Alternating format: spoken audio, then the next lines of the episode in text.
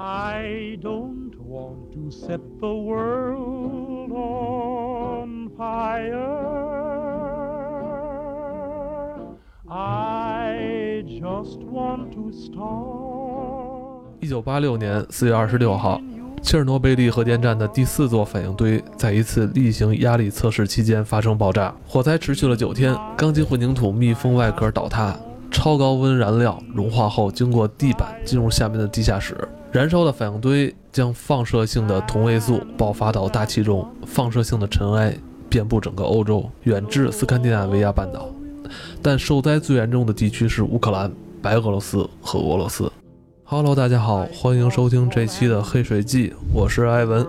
大家好，我是崔神。刚才啊，是跟大家介绍了一下，在三十多年前，乌克兰的切尔诺贝利地区所发生的这起严重的核泄漏事件。之前跟大家聊过逼近的瘟疫啊，这个就是一场看不见的战争。核这个东西啊，当然它也是给咱们生活带来很多便利啊，嗯，非常好的一个绿色能源，它几乎就没有污染。对，但如果它一旦咱们操作不当，就是双刃剑了。哎，这就是灾难了。对对对，然后今天呢，崔生要跟大家来聊聊这个有关这个切尔诺贝利，同时呢，也想给大家推荐一本书。啊、这本书呢，写这个切尔诺贝利相关的这些人的采访的一本书，就是我不知道该说什么，关于死亡和爱情。嗯这本书之前也是，那个艾文跟我聊说的，想聊一些读书相关的东西嘛。嗯啊、这个《逼近的瘟疫》是他推荐给我的，然后这本书是我推荐给他的。咱们就互相推荐这种让人心窄的东西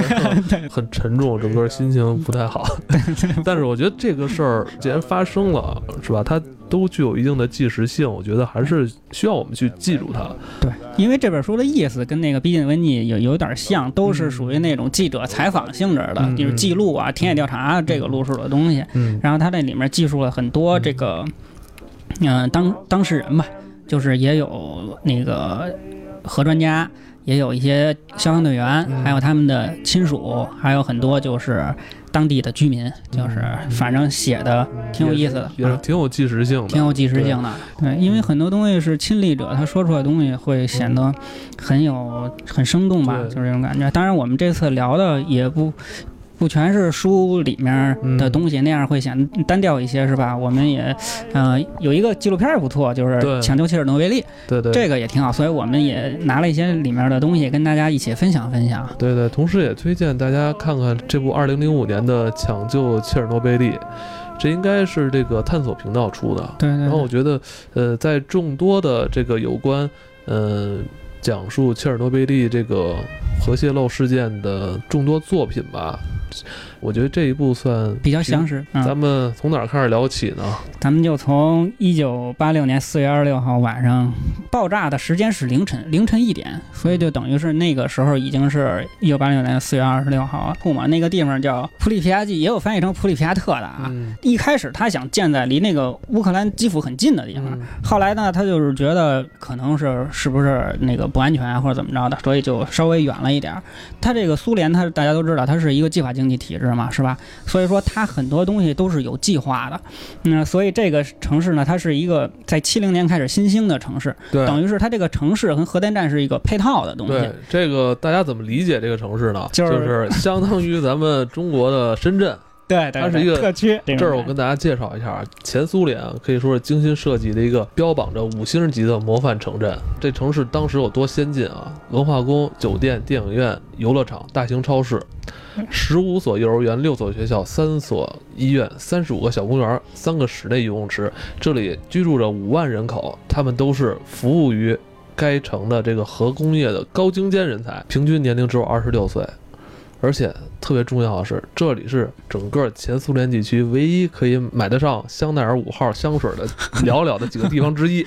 呃，有点是要要想与西方接轨。对对对对，而且谁也不会想到这一件事儿以后，几十天以后就变成了一座空城，对对，变成一座鬼城，嗯而且这一下就持续了三十年。嗯它这个东西确实是像艾文所说，就是计划经济体制的国家。其实原来我们也学苏联，也有这个痕迹，是吧？就是它很多东西都是我计划好了以后，我整个配套一点一点的做。我先建一个城市，然后我再建这个核电站，所有的这些人，他不光是他自己去，嗯不光是核核核核专家啊，或者说是那个化学家呀、什么的，工程师，他的家属整个全过去。嗯，其实最简单的理解，特别像咱们现在通州副中心，你知道吗？哦，就是他那个办事机构过去以后呢，他的家属什么很多人都会会过去，嗯所以它是整个建立起来的这一个东西。嗯，就是原来我们像首钢啊或者怎么着那种厂子也是那样，对对，就是有还有那些长春一汽啊什么的这种大型的国企都都都是这样，型国企，对就是有那种调侃，就是说这种。大型的里面，它所有配套设施、幼儿园什么的、商店什么都有，就是除了火葬场，其他都有嘛。医院什么的。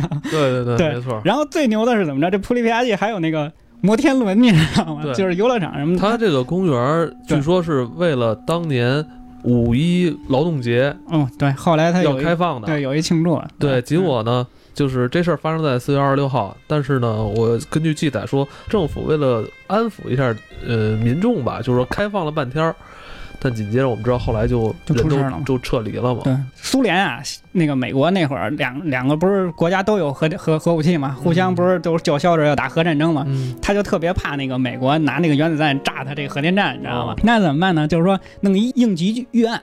这应急预案是要干嘛呢？是让这个核电站在发电这个这个燃烧的过程当中啊，就是让它突然停止，你知道吧？就是让它发电哎运行特别流畅的时候，让它突然停下来。就比如说你这哎，我一看导弹过来了要炸我了，它就突然停下，嗯，对吧？它要测试这个功能，平时还发着电呢，你又不能大白天的所以它就晚上弄，你知道吗？嗯晚上测，晚上测的话呢，它就是让它紧急停机，就是测试紧急停机。挺极端的。对对对，，测试这件事儿，你让它突然停的话，按说核电站应该有很多规则、很多条例或者怎么着的。嗯它那会儿可能是还早期呢，它没有那么健全，这个测试其实是冒着风险来做的。嗯，它这个呢，核反应这个事儿呢，咱们一会儿可以细讲啊。现在咱们可以简单的说一下这个事儿，就是它在核反应的时候，它这个东西是很很热闹的。怎么样能让它停下来呢？嗯，它有一个那个减速棒，就是它那个中子多的时候啊，它就烧得热。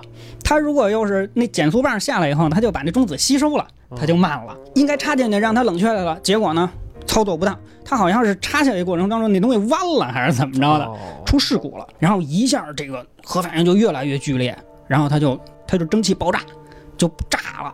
它不是像那个原子弹是爆炸那种，嗯它是烧水是蒸汽爆炸，你知道吗？但是它炸开以后呢，它就等于是把里面那些辐射的那些材料什么的都给暴露出来了。哦，这样的话，就那个辐射杀死人了。所以呢，这个就比较恐怖了。它这是第四号反应堆，嗯它这反应堆有好几个呢，这是四号反应堆其中的一个炸了。但我听说啊，有网上就流传啊，我 我也不知道真假啊，嗯人说那个说当时苏联的确有两下子，嗯说为什么呀？就说当时四个里边炸了一个，结果那仨还继续工作，还其中有一个到到两千年才贼牛逼才退休，才停止。对对才停止工作，我说真他妈沉得住气啊！我说这四个有一都这样了！我操，那仨还还继续干着。后来就是把所有人都清干净了，然后那个四号一会儿咱会说就给拿一石棺给封起来了，嗯剩下那几个一直发电发电到两千年，哎呦，所以说这也是核发电的优势嘛。嗯但是当时爆炸是非常严重的它那个盖子是一千两百吨的盖子，整个给炸飞了哎。呦，这多大劲儿！这对，炸完了以后，然后它那个那个放射性的那那些东西就暴露了嘛，暴露了以后，它就跟咱们那手电往空中打似的，它有一个光柱，你知道吗？嗯但是它那光柱因为都是各种核的那些那个电磁波嘛，嗯然后它就是说，就是有那种当时那个。书里面采访上人，有的人说他们在那个阳台上看到那个地那个那个那个光柱是那种跟彩虹似的嘛，七彩光柱，对？对对对，这还挺纪录片里边也有说的。对对对，麻烦的事儿是什么呢？就是他第一时间是按照火灾处理的，就是这里面我们也可以看出来，他有一些这个欺上瞒下的东西的。啊就连当时这个苏联的这个领导人，就戈尔巴乔夫，他后来在接受采访采访的时候，他都说，他说我当时接受的信息是火灾啊，我不知道啊。都没有意识到核泄漏会造成多大的这种伤害。他们肯定是在这方面有意识的，就是一旦发生这个核泄漏或者说这个核污染什么着的，他知道应该是怎么去应急、怎么做的。但是问题是什么呢？是谁没想到这个东西这么严重，你知道吗？所以他说他一下爆了以后呢，在这件事情肯定是有那种欺上瞒下的感觉的。所以当时第一时间就按照火灾处理的，一点半的时候就很快啊，这些那个消防员就来了，然后以后就开始灭火。他是按照这个火灾处理的，也是嗯你知道吗？所以说很多消防员他们根本就没有穿防化服，对对对，然后就是来了以后就受了大大量的这个核辐射，对就这些人后来死了很多，有几个当场就死了，对，有几个当场就死了。所以可想而知当时这辐射量有多大。对对对，那个东西是非常恐怖的。嗯，然后这个火灾大概是四点半的时候被灭的嘛，一百多个人，然后到六点钟时候就全部送到那个莫斯科六号医院去了。这个过程当中死了二十八个人。炸了以后的第二天呢，就有反应了，就是大家都知道这个事儿了，你知道吗？但是问题是怎么着呢？市民是不知道的，你知道吗？就是他这个里，就刚才你说他有小五万人呢，他们这些人实际上是在辐射里面暴露了三十个小时。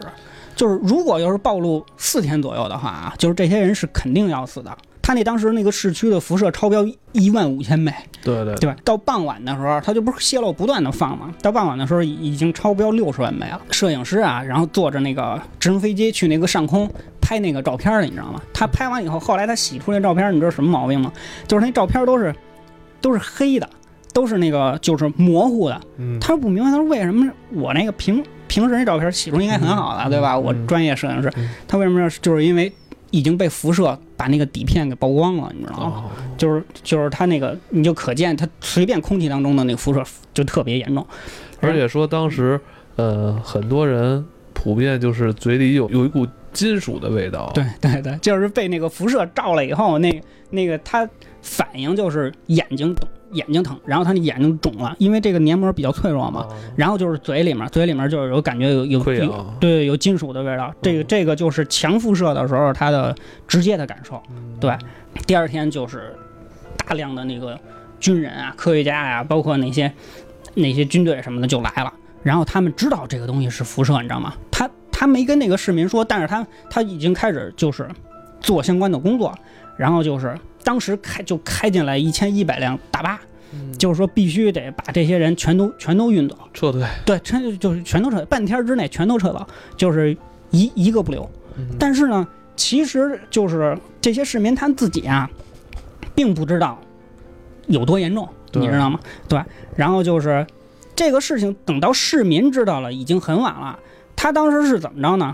是那个瑞典，就刚才你说他不是辐射到那个对斯堪的纳维亚贝因为？当时吧，他正好赶着刮风，他对这风向是往这个东北方刮的，对，结果他好像就两天时间吧，就刮到瑞典去了。对对对，瑞典那边那边一下急了，而那边一一下就发现好像不太对哈，因为当时，呃，苏联就是把这事儿就是没有在世界上公布这个事儿。对对对对嗯，因为一方面就是可能是官方的信息对通讯也有问题，另一方面官方也有隐瞒这件事情的对，主观的问题，怕引起恐慌啊或者怎么着的。嗯然后呢，这云这这瑞典它好像也有一核电站还是一怎么着的。然后呢，那边那专家他就发现，哎，我这他妈的测试这辐射量怎么这么高啊？说的，哎，咱们这边是不是 哪儿有核泄漏或者哪哪儿出什么问题了？后来就就就找到底是怎么回事，后来发现不是自己出了问题了，嗯后来就。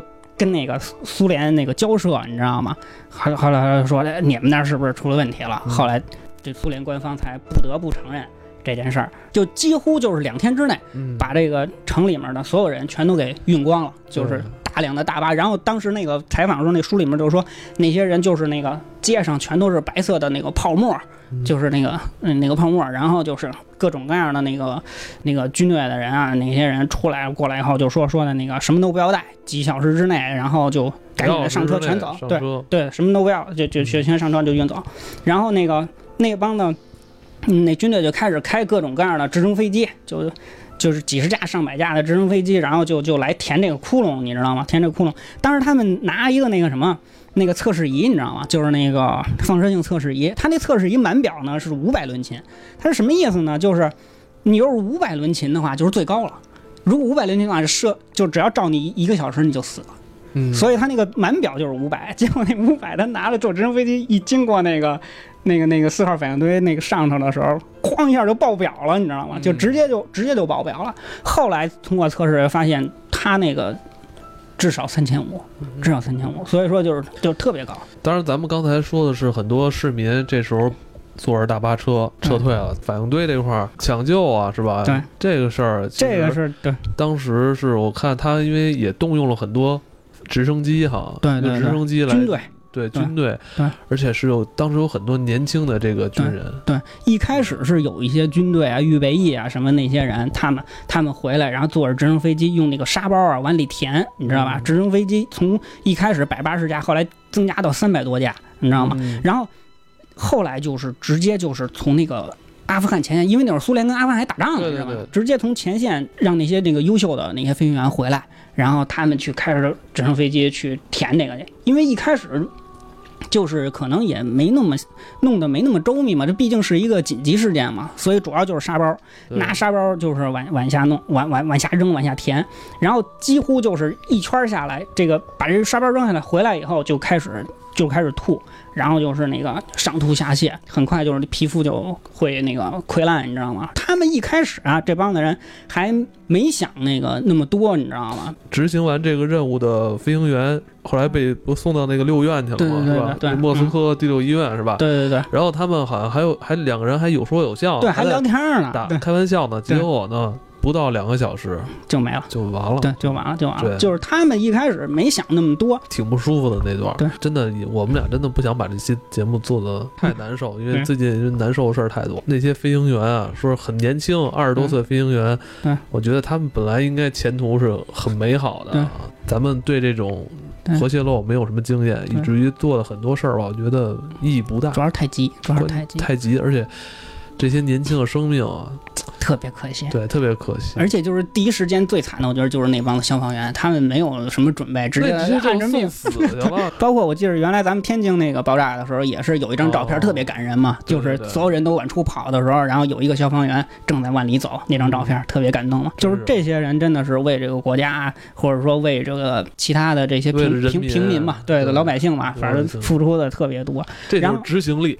必须说，苏联在这方面做的确实是比日本好，就是比那个福岛核泄漏那个好。对，福岛那个后来就扔着很长时间嘛，就开始扔。就是苏联它的那响应确实是很快的，嗯响应是很快的，因为它这个主要问题出在就是太急了。所以就是问题多，但是它后来的整体的处理啊，包括石棺呀、包括清理啊，一会儿咱们可以讲，那个都是很彻底的，没有留什么那个那个长期的这个遗漏，或者说长期的隐患。然后，而且苏联长期在预备着跟美国打核战争，所以他这方面其实是他知道怎么弄的。他一直在绷着劲儿。对对对，所以他到事情来的时候，他能反应的，能反应过来。然后呢，就是，但是你再怎么着，咱刚才说了，他你会在急急的时候，你就会出问题嘛，对吧？所以说就会就是死了很多人。他这个就是前头一开始就是前两天把这个四万三千人就全部都给全部都给运走了，全都给运出去了，全都疏散了。然后呢，在六天一周之内啊，一周之内就是扩大了，半径三十公里之内的所有人嗯，就扩大到十三万人，全部被疏散。就是到那他那到什么程度啊？他计划经济就是这样，他就是纯粹指令性的，挨家挨户贴封条，就是你想留下都不行，这是直接军队强制给你清出去，你知道吗？挨家挨户贴封条，然后就是把所有人都清走了。所以说他基本上实际上是在一一个礼拜之内啊，把人都给疏散了。这个其实还还就已经是叫亡羊补牢吧，叫亡羊补牢吧，就是大概是这样。嗯，但是最大的问题是什么呢？咱们刚才也说了，他没想那么多，他扔的都是沙子，嗯扔的都是沙包的话呢，就就出问题了。对，对，他出问题的话，就是他可能有一个二次爆炸的这个可能性。嗯，就刚才您也说了，它那个是怎么着呢？它第一层，它中间有一石板，它下面还一地下室呢，你知道吗？那地下室里面那消防员呲的都是水，对，那里都是水。然后那个你这个沙包把所有的这些核燃料都给覆盖了，但是沙子咱们知道，那那它是硅呀、就等于咱玻璃就是沙子嘛，就是你太热了以后，那沙子就化了，你知道吗？它就化了，然后它还混合着很多核燃料。如果这个化了这个岩浆，它从那个那个那个地下室那个板子，它如果流从那个地板流到那个地下室里面，跟水一结合的话，就有可能引发二次爆炸。对对对，所以后来，因为刚才我为什么说说那个话，嗯就是一开始忙忙叨叨干那些事儿吧，结果造成了一个特大隐隐患。我现在又得给他刚才咱们干的那些任务，再重新给他那个对去去挽救刚才的那个错误。对，所以这个里外里你就会觉得当时啊，这个情况特别的危急，因为他一旦忙中出错，真的二次爆炸的话，那这个事儿可能就啊，那那那对，那那更恐怖，因为当时那个核燃料有对一百九十多吨，这个它跟核武器不一样，它是一个核电站，它是慢反应。那如果要是真要是照那个原子弹怎么炸的话，那就全都得完，全都得完。嗯但是当时就是说这二次爆炸这个威胁就是很很大的。嗯它当时一一，它的当时那个是一千四百公斤油嘛，等于是如果他那个要是炸了的话，那个是相当于那个五百万吨的当量，就相当于就是那个广岛和长崎那俩的一百倍。广岛和长崎大差不多就是两两万吨当量的这个级别，可能还不到啊，就差不多这个。所以说那个是非常恐怖的，但是这个时候呢，他就是可能这个经验就丰富一点了，或者说他已经反应过来了，他知道是核泄漏，不是他妈火灾了，所以就开始大量的扔那个铅，就金属铅呀、嗯那个东西是它可以阻断那个射线的，嗯。就是那射线它就是穿透能力特别强，对。吧？穿透能力特别强，但是那个铅呢，因为它 这个特别重嘛，所以它那个铅是穿不过去的。就跟咱们去医院体检做胸透似的。对对对，一会儿咱可以详细讲一下这事男的，反正我不知道女的啊，男的就是绑带一一铅带个绑一铅带儿，就绑这个就是裆部哈。对对对对对，怕你说不能生了，是吧因为这东西的确是射线挺厉害的。对对对，它那个是它那个主要就是射线就是穿透力，那个嗯你就相当于比如说是那种特别细小的子弹从你身体穿过去，那你不是就等于死吗？是不是？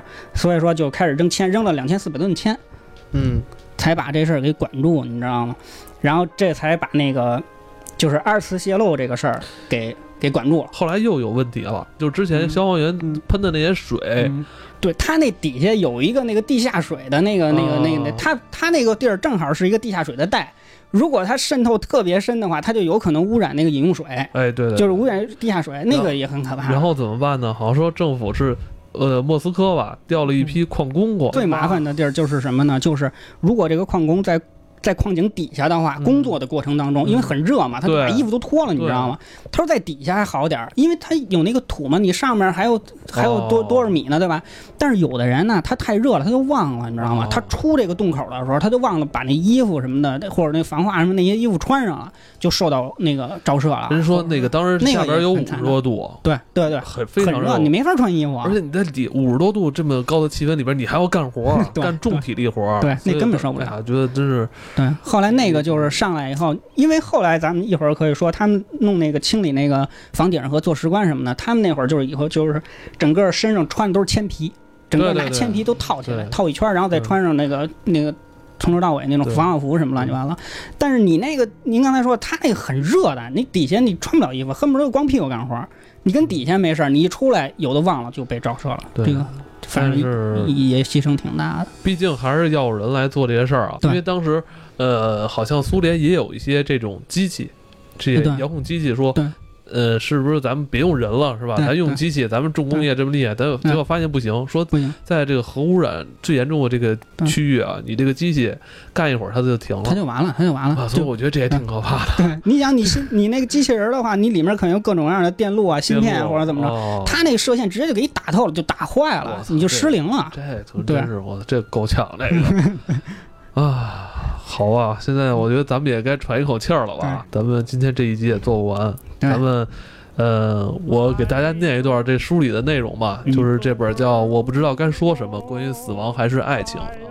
这本书是在二零一五年获得了诺贝尔文学奖。开头也说了，这位作家是采访了当时呃所处在这个疫情比较重的这个白俄罗斯这附近的一些居民吧。对对对。然后嗯呃，给大家念一段，也是算咱们今天这期节目的结尾吧。好，对我来说，那些记忆都很私密，我从来没有告诉别人。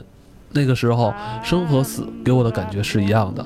看到母牛生小牛或小猫诞生的过程，感觉就和看到草丛中用砖头自杀的女人一样。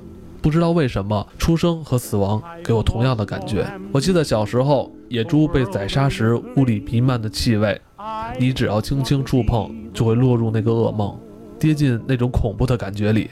女人带我去桑拿浴池，我看到她们的子宫都掉出来，是因为女人做太多的粗活，男人不是在前线打仗，就是加入游击队。我长大后，每次和女人有亲密接触，都能想到我在桑拿浴池看到的画面。我想遗忘一切，也的确忘记了。我以为最可怕的事情是战争，但它已经过去。我以为我安全了，但是去切尔诺贝利很多次之后，我发现自己有多无能为力，所有事物都开始瓦解，我的过去再也不能保护我，我找不到答案，以前有，现在没有了，是未来在摧毁我，不是过去。I love you too much. I just want to start a great big flame down in your heart.